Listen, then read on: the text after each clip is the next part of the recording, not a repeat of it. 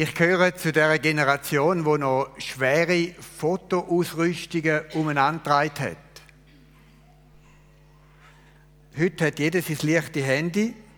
Und wisst ihr, was der gravierende Unterschied ist zwischen heute und zu der Zeit, wo ich noch eine schwere Ausrüstung getragen habe? Dort hat man bei jedem Foto ganz genau überlegt, ob man abdruckt oder nicht. Man hat nämlich jedes Foto müssen entwickeln und zählen. Dort haben wir Fotos eingeklebt in Fotoalben. Oder wir haben die angeschaut miteinander. Das war auch schön, mit einem Projektor.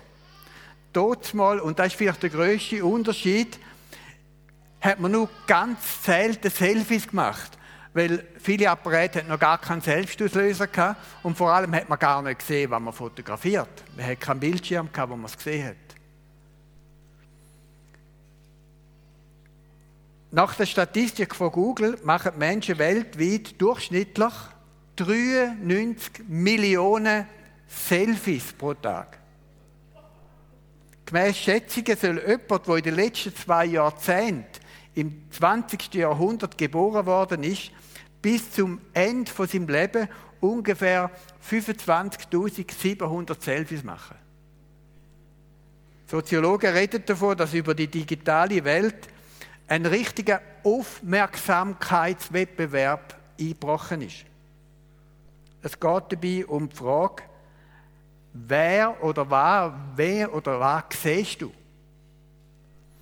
Oder die Frage, zugespitzt, wer oder was definiert oder beschreibt mich. Ich möchte dazu eine wahre Geschichte erzählen vom Jeff. Der Jeff ist als Säugling in einer Familie hineingekommen und ist dort von dieser Familie auch von dem Ehepaar adoptiert worden, wo kein Kind können bekommen, dort mal.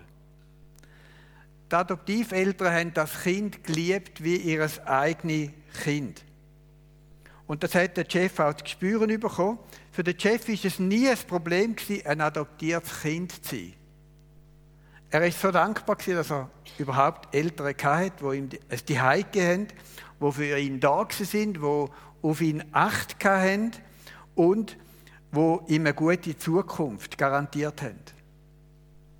Durch die Adoption ist der Chef ein Teil von einer Familie geworden. Ihm ist durch die Jahre bewusst worden, was für ein Geschenk das für ihn ist. Vater und Mutter zu haben, ein Kind von ihnen sein zu dürfen. Er ist auch der Bruder geworden vom Theo und zu einem vollwertigen Mitglied von einer Familie. In dem Bewusstsein ist der Jim aufgewachsen. Aber es sind auch Fragen offen geblieben. Woher komme ich? Wohin geht mein Leben? Für was bin ich überhaupt auf der Welt? wer bin ich? Er hat irgendwie gespürt, es muss noch mehr geben. Trotz allem, was ihm seine Adoptiveltern geschenkt haben, ist da eine Sehnsucht eine letzte Sehnsucht nach Annahme, Geborgenheit und Dazugehören. Und als junger Erwachsener, er ist ein bisschen über 20 gewesen, ist er in Berührung gekommen mit Menschen, die Jesus kennt haben. Seine Adoptiveltern haben keine Beziehung zum Glauben gehabt. Jeff hat gespürt, dass er den Frieden und die Hoffnung schon immer gesucht hat, wo die Menschen mit Jesus ausgestrahlt haben. Und der Jeff hat schlussendlich Gott als sein Schöpfer erkannt. Ihm ist bewusst worden, dass Gott für ihn gesagt hat, dass er in die Familie kommt. Und er hat auch gemerkt, ich bin wirklich gewollt. Ich bin wichtig. Der Jeff hat durch seine persönliche Hinwendung zu Jesus Christus auch eine persönliche Beziehung zu Gott bekommen, zu seinem Vater. Der Jeff hat seine tiefste Identität in Gott gefunden, seinem Vater. Und in Jesus Christus als seinem Erlöser und als seinem Brüder. Die Lebensgeschichte von Jeff stellt uns darum eine ganz wichtige Frage. Was definiert uns? Wer bin ich wirklich? Was bestimmt meine Identität? Wenn ich in den Spiegel schaue, wer sehe ich da? Und die wichtigste Frage, wie sieht mich Gott? Unsere Geburt ist bestimmt, da wäre ein Selfie genau. Unsere Geburt ist bestimmt für unsere Identität, bestimmend. Unsere Kinder, unsere drei Kinder sind in Österreich geboren worden. Da ist festgehalten im Geburtsschein, aber sie sind Schweizer. Weil wir Schweizer sind. Und sie sind unsere Kinder. Und was wäre aus uns oder auch aus mir geworden, wenn wir nicht da geboren wären? Zum Beispiel in Australien oder bei den Indianern am Amazonas oder in einer Lehmhütte in Afrika. Ich wäre eine völlig andere Person. Total andere Umstände hätten mich prägt. Ich würde heute Morgen mich total fremd fühlen da bei euch.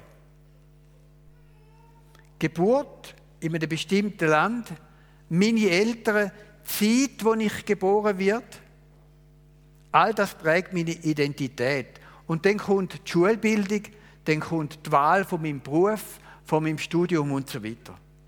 Aber es gibt Sachen, die unverändert bleiben. Eben identitätsbestimmend sind. Für den Chef hat das bedeutet, dass er Eltern hat, gesetzliche Eltern und den Theo als Brüder. Aber für den Chef ist noch ein wichtiger, ein wichtiger und noch ein wichtigerer Identitätsfaktor dazugekommen. Die Wiedergeburt. Über da wollen wir jetzt miteinander nachdenken. Warum ist die Wiedergeburt entscheidend für meine Identität? Ich habe Maria im Pflegeheim kennengelernt. Sie ist in meinen Augen noch viel zu jung für das Pflegeheim, für den Ort, aber sie ist krank und durch ein extrem Übergewicht ist sie rollstuhlabhängig und pflegebedürftig geworden.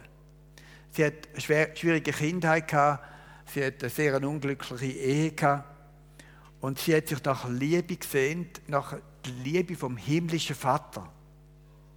Und da hat sie jahrzehntelang danach gesucht. Und dann eines Tages, wo ich sie besucht habe, ist sie verändert und hat mich mit strahlenden Augen angeschaut und hat gesagt, ich habe es erlebt.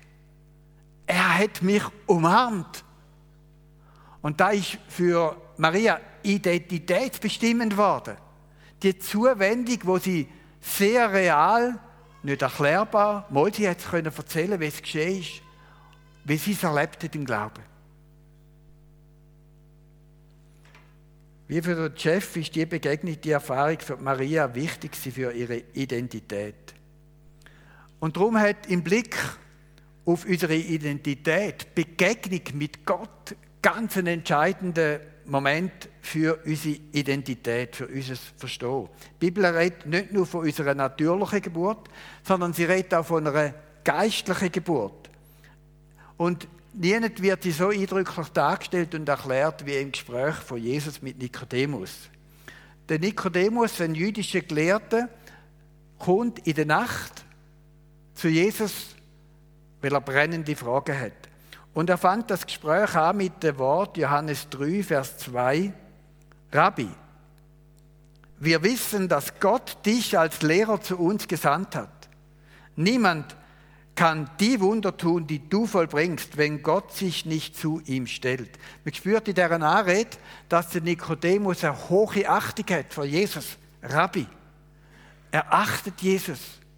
Aber Jesus geht auf die freundliche Begrüßung gar nicht ein, sondern er konfrontiert den Nikodemus mit dem Wort,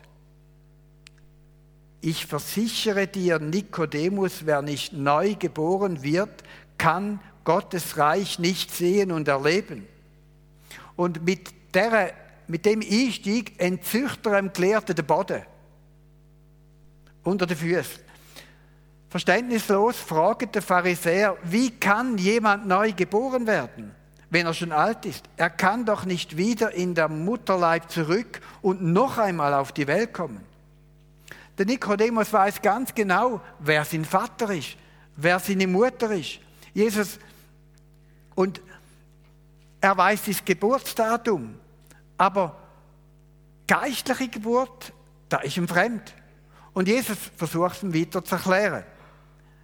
Ich versichere dir, nur wer durch Wasser und durch Gottes Geist neu geboren wird, kann in Gottes Reich kommen. Ein Mensch kann immer nur menschliches Leben hervorbringen.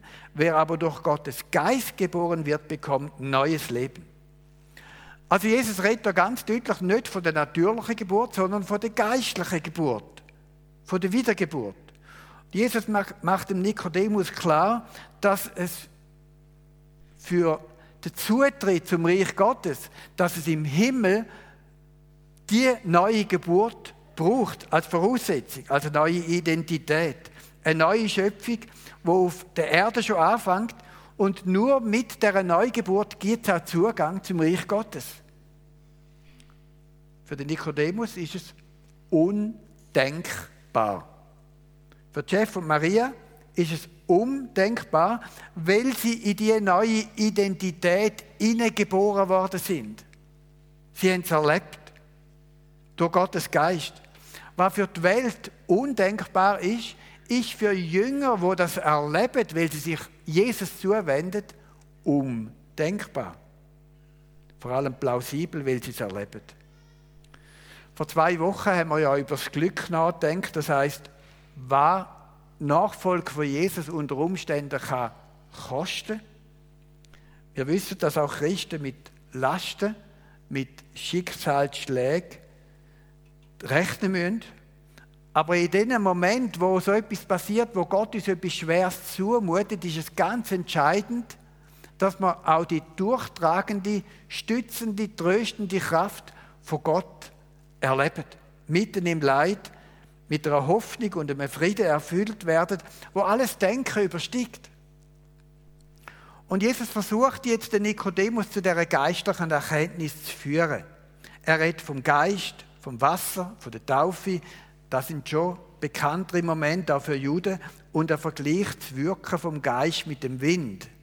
Johannes 3,7 Wundere dich deshalb nicht, dass ich dir gesagt habe, ihr müsst neu geboren werden. Es ist damit wie beim Wind. Er weht, wo er will, du hörst ihn, aber du kannst nicht erklären, woher er kommt und wohin er geht. So ist es auch mit der Geburt aus Gottes Geist. Nikodemus liest nicht locker, aber wie soll das nur vor sich gehen? Jesus erwiderte, du bist ein anerkannter Gelehrter in Israel und verstehst das nicht? der Nikodemus kann es nicht verstehen, weil er es nicht erlebt hat. Darum braucht Jesus eine Geschichte aus dem Alten Testament als Vergleich. Johannes 3,14. Du weißt doch, wie Mose in der Wüste eine Schlange aus Bronze an einer Stange aufrichtete, damit jeder, der sie ansah, am Leben blieb. Genauso muss auch der Menschensohn erhöht werden, damit jeder, der an ihn glaubt, genau, danke vielmals, dass du gesteuert hast, ich habe es vergessen. Genauso muss auch der Menschensohn erhöht werden, damit jeder, der an ihn glaubt, durch ihn das ewige Leben hat. Denn Gott hat die Menschen so sehr geliebt, dass er seinen einzigen Sohn für sie hergab. Jeder, der an ihn glaubt, wird nicht zugrunde gehen, sondern das ewige Leben haben. Geschichte von der giftigen Schlange, die kennt natürlich der Nikodemus von seinem Volk. Er weiß genau, was die Israeliten dort mal denkt haben, wo sie von dem tödlichen Biss getroffen worden sind und dann vor die Entscheidung gestellt worden sind, aufschauen zu dieser aufgehängten eisernen Schlange, bronzenen Schlange und daran glauben, dass mich das heilt. Undenkbar. Eine verrückte Geschichte. Undenkbar ist es nur für die, die da geglaubt haben, die aufgeschaut haben und dann nicht gestorben sind. Und jetzt fordert Jesus den Nikodemus auf, Johannes 3,14. Genauso muss auch der Menschensohn erhöht werden, damit jeder, der glaubt, durch ihn das ewige Leben hat. Denn Gott hat den Menschen so sehr geliebt, dass er seinen einzigen Sohn für sie hergab. Jeder, der an ihn glaubt, wird nicht zugrunde gehen, sondern das ewige Leben haben. Nikodemus, du kannst deine ganze Religiosität vergessen.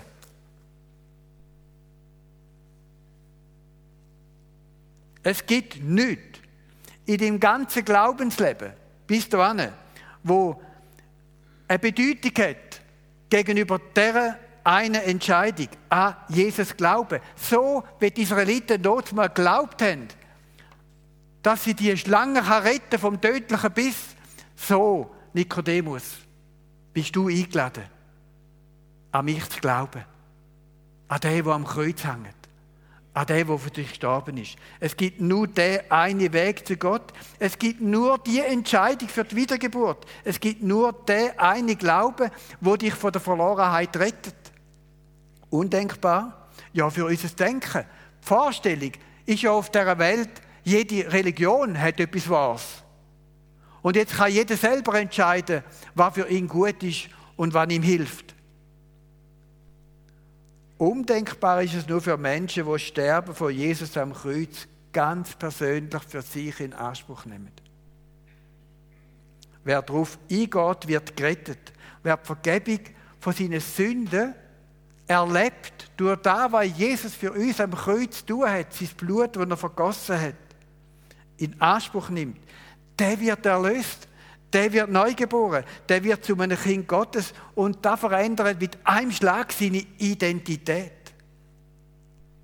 Wir sind nicht nur Kind von unseren Eltern.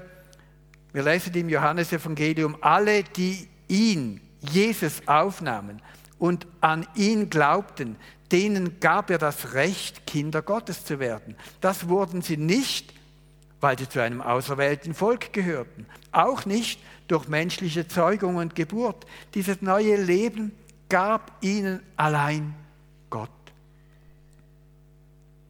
Was verändert sich durch da an meiner Identität? Etwas ganz Entscheidendes. Auf der Welt gilt nur, was wir aufgrund von unseren Eltern, unserer Nationalität, unserer Bildung, unserer Karriere sind. Es gibt für uns Menschen nur zwei Blickwinkel. Was bin ich in meinen Augen und was bin ich in den Augen von meinen Mitmenschen? Mit Jesus kommt ein neuer, neuer bestimmender Faktor für unsere Identität dazu. Wie sieht mich Gott? Und die gute Botschaft heißt, Gott sieht uns als seine Kind. Wenn wir an Jesus glauben, wenn wir unser Leben Jesus anvertrauen und ihn einladen in unser Leben, in uns zu wohnen, wenn wir ihm folgen, wenn wir ihm zulassen, dass er unser Leben neu gestaltet, dann werden wir durch Jesus Teil der neuen Familie. Und die Familie wird in alle Ewigkeit Bestand haben. Das ist übrigens der Grund, warum wir heute Morgen zusammen sind. Die neue Familie. Wir kommen unverdiente Recht über, Vollmacht über, den Titel Kind vom lebendigen Gott. Betonung liegt auf die, deren Abstammung und Herkunft, die ein Christ hat. In dieser Welt gibt es so viele Titel, die er versprechen. Ein guter Lehrabschluss, ein guter Studienabschluss, Doktorwürde, Olympiasieger, Oscars, Nobelpreis. Haben wir uns gegenüber all diesen Titeln schon mal überlegt, was das bedeutet, dass wir einen neuen Titel haben? Kind vom allmächtigen Gott, vom himmlischen Vater. Es ist nicht nur ein Ehe unter vielen anderen. Und Gott hat das Ziel schon lang vor unserer Geburt gehabt, vor unserer Erschaffung von dieser Welt vor Augen. Und die Frage ist, was hat er für eine Motivation gehabt, um uns zu dem zu machen? Epheser Kapitel 1, 4, da lesen wir, vor Beginn der Welt, von allem Anfang an hat Gott uns, die wir mit Christus verbunden sind, auserwählt. Er wollte, dass wir zu ihm gehören und in seiner Gegenwart leben. Und zwar befreit von aller Sünde und Schuld. Schuld. Und jetzt kommt Begründung. Aus Liebe zu uns. Aus Liebe zu uns hat er schon damals beschlossen, dass wir durch Jesus Christus seine eigenen Kinder werden sollen. Dies war sein Plan und so gefiel es ihm. Gott erkennt uns als Söhne und Töchter. Das nächste geht im Moment nicht mehr. Gottes Motivation ist Liebe Gott will uns in seiner Nähe haben. Schon heute als Familienmitglied oder vielmehr in der Zukunft. Wir lesen in Römer Kapitel 8, 15. Der Geist Gottes, den ihr empfangen habt, führt euch nicht in eine neue Sklaverei, in der ihr wieder Angst haben müsstet. Er hat euch vielmehr zu Gottes Söhnen und Töchter gemacht. Jetzt können wir zu Gott kommen und zu ihm sagen, aber lieber Vater. Mit anderen Worten, wir sind von Gott angenommen, adoptiert und haben eine neue Stellung. Wir haben ein neues Verhältnis zu Gott. Wir sind vom Vater geliebt. Wir sind Bürger im ewigen Jerusalem. Christen von der Schweiz haben zwei Bürgerorte. Ein da und ein Himmel. Wir brauchen keine Angst mehr zu haben. Ich habe gerade kurz hintereinander zweimal miterlebt. Vorgestern ein schreiendes Kind im Hauskreis, im Bett. Irgendwann hat es der Vater geholt, hat es sich angenommen und dann hat man miterlebt, wie das Kind zur Ruhe kommt. Vor zwei Wochen habe ich es miterlebt in einer Familie, wo eine Mutter das Kind genommen hat, auch geschrauen. Und dann ist das Kind selig eingeschlafen. Da ist unsere Bestimmung. Aber, lieber Vater, Papi, der himmlische Vater. Durch die neue Familie wird auch unsere Identität neu definiert. Galater, kannst du mir weiterschalten? Galater, nun seid ihr alle zu Kindern Gottes geworden, weil ihr durch den Glauben mit Jesus Christus verbunden seid. Ihr gehört zu Christus, denn ihr seid auf seinen Namen getauft. Könntest du mir noch weiterschalten, Philipp? Es geht nicht mehr da vorne. Galatertext. Galater 3. Jetzt ist es nicht mehr wichtig, ob ihr Juden seid oder Griechen, Sklaven oder Freie, Männer oder Frauen seid in Jesus Christus, seid ihr alle eins. Wie beschreibst du deine Identität, wenn du dich beschreiben musst? Normalerweise doch mit dem Merkmal von dieser Welt. Ich bin Schweizer, ich habe einiges gelernt, ich habe studiert, ich bin verheiratet, ich habe drei Kinder, ich bin Pastor und meine Umwelt taxiert mich genauso. Heute werden wir noch besonders taxiert im Blick auf unsere Sexualität, hetero oder ein Schwule. Natürlich auch, ob ich erfolgreich bin oder ein Versäger bin, ob ich stark bin, ob ich schwach bin, ob ich ein Mann bin oder eine Frau bin. Und der Paulus schreibt zu dieser Diskussion ganz schlicht und einfach, es ist nicht mehr wichtig, ob du Jude oder Griech bist, ob du Sklave oder Freie, ob du Mann oder Frau bist. Wir sind ja zu dieser Predigtreihe motiviert worden durch das Buch Vertrautheit wagen vom Ed Show. Von ihm stammt auch das Thema zu der Predigt. Deine sexuelle Orientierung bestimmt deine Identität. Der Ed Show ist schwul, so wird die Welt seine Identität kurz beschrieben. Die Wort birgt viele unausgesprochene Informationen in sich. Und der Ed Show sagt darum in seinem Buch, dass er sich anders vorstelle. Ich erlebe, ich erlebe gleichgeschlechtliche Anziehungskraft. Aber was noch viel wichtiger ist, der Ed Joe bekennt sich als Jünger von Jesus. Gottes Wort ist seine Autorität, die all seine Entscheidungen. Er weiß, dass Sexualität in die Ehe gehört von Mann und Frau. Und darum hat er sich entschieden, eben sexuell enthaltsam, zölibatär zu leben. Und der Ed Joe schreibt in diesem Buch, das, was mich in meinem Leben am stärksten definiert, ist nicht meine Sexualität, sondern mein Status in Christus als Kind Gottes. Wer ist der wahre Ed Show? Nicht Ed Show, wie die Gesellschaft um mich herum definiert. Nicht einmal Ed Show, wie ich mich selbst sehe, sondern Ed Show, der von Gott als sein Sohn angesehen als auch definiert wird. Das ist die Identität, von der die Leute in meiner Umgebung erfahren sollen. Der Ed Show erlebt, wie die Leute ihn immer wieder in die Schublade schwul stecken. Und ihre Ansichten dann darüber interpretieren, wann er, sich, wann er ist und wann er sich wünscht. Der Paulus steht auf der Seite vom Ed Show und sagt zu allen Menschen, die ihr Leben Jesus anvertraut haben, ihr gehört zu Christus. Denn ihr seid auf seinen Namen getauft. Jetzt ist es nicht mehr wichtig, ob ihr Juden oder Griechen, Sklaven oder Freie, Männer oder Frauen seid. In Jesus Christus seid ihr alle eins. Und darum bleibt jetzt nur noch die eine wichtige Frage zurück für dich und für mich. Wie beschreibe ich meine Identität? Und zwar, wer bin ich in meinen Augen? Oder wer bin ich im Blick auf meine Umwelt, was meine Umwelt sagt? Aber die viel wichtigere Frage ist, wer bin ich in Gottes Augen?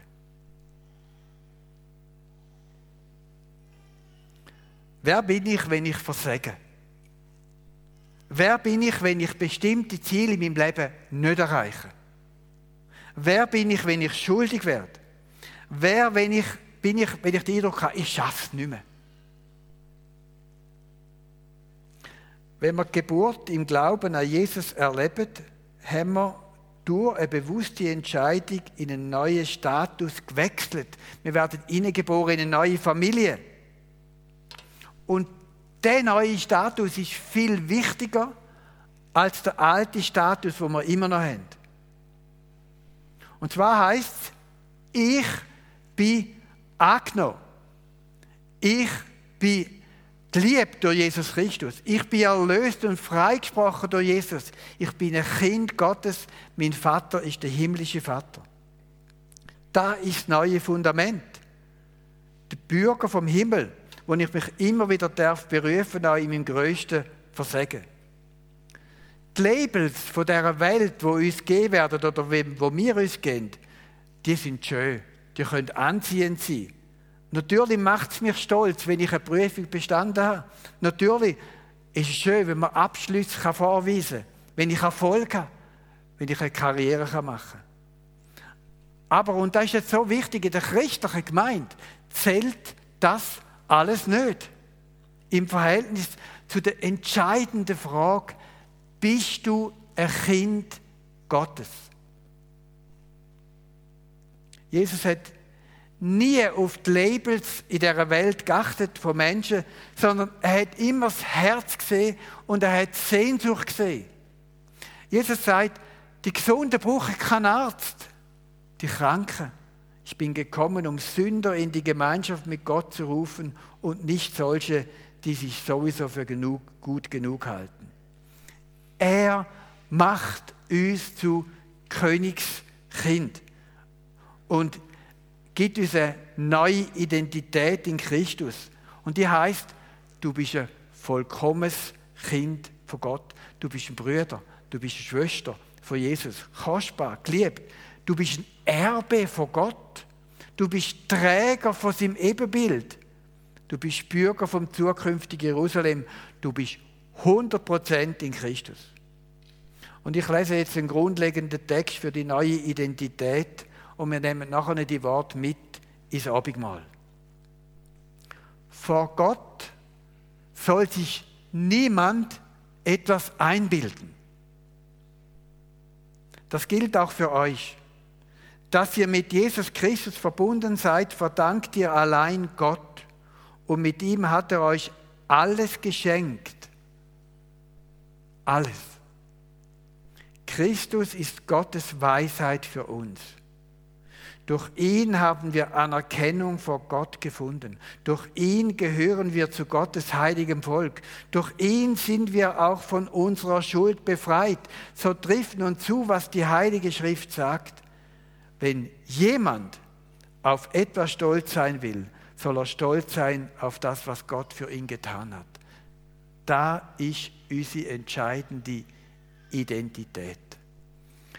Herr, ich danke dir, dass wir heute vor dir stehen und es spielt absolut keine Rolle, ob wir einen Doktortitel haben, ob wir totale Versäger sind, ob wir zuoberst oben auf der Karriereleiter stehen, ob wir angesehen sind in der Gemeinde oder ob wir elende Sünder sind. Versäger. Es spielt keine Rolle. Das Entscheidende passiert in dem Augenblick, wo wir unser Leben mit dir verbinden. Und darum freue ich mich so aufs Abendmahl. Esset, trinket, hast du gesagt. Verbindet euch mit mir. Denn gehören dir zu mir. Denn sind ihr Kind vom himmlischen Vater. Denn sind ihr Brüder und Schwestern von mir. Herr, was ist da für eine einzigartige Botschaft? Was ist da für eine Identität, die nicht mehr zerbricht, die hebt bis zu dem Augenblick, wo wir dich, Jesus und dich, himmlischer Vater, werdet sehen. Wir beten dich an. Amen.